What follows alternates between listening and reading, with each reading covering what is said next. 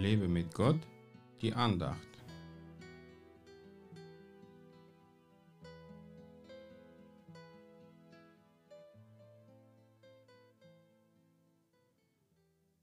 Jesus aber sprach zu ihnen, Wahrlich, ich sage euch, ihr, die ihr mir nachgefolgt seid, auch ihr werdet in der Wiedergeburt, wenn der Sohn des Menschen auf seinem Thron der Herrlichkeit sitzen wird, auf zwölf Thronen sitzen und die zwölf Stämme Israels richten. Matthäus 19, Vers 28. Das war die Antwort Jesus auf die Frage des Petrus. Siehe, wir haben alles verlassen und sind dir nachgefolgt. Was wird uns nun werden? Also Petrus war noch darüber unsicher, was aus ihm werden soll. Aber Jesus gab ihm klare Antwort, was mit ihm und anderen Jüngern passieren wird.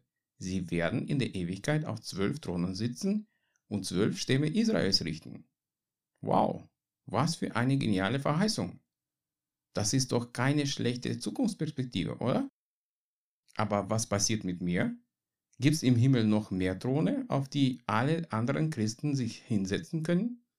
Die Bibel sagt, ihm, der uns geliebt und uns erlöst hat von unseren Sünden mit seinem Blut und uns zu Königen und Priestern gemacht hat vor Gott, seinem Vater, ihm sei Ehre und Gewalt von Ewigkeit zu Ewigkeit. Offenbarung 1, Verse 5 bis 6. Also doch, es gibt für jedes Kind Gottes einen Thron, denn wir sind dann vor Gott Könige und Priester. Warum sollten wir dann jammern und klagen, wenn hier auf Erden etwas nicht optimal läuft, wenn uns im Himmel so eine Ehre erwartet? Das ist überflüssig. Wir dürfen uns jetzt schon freuen und jubeln und jauchzen und tanzen. Gott ist treu und seine Gnade hat kein Ende. Wir dürfen jetzt schon wie Könige und Priester Gottes leben, vielleicht nie so wie die irdischen Könige es tun, sondern als demütige und gottesfürchtige Diener, die Gottes Vollmacht zu seiner Ehre nutzen. Könige und Priester brauchen sich um nichts Sorgen zu machen, nicht weil sie auf der Erde gut abgesichert sind, sondern weil Gott sich um ihre Sorgen kümmert.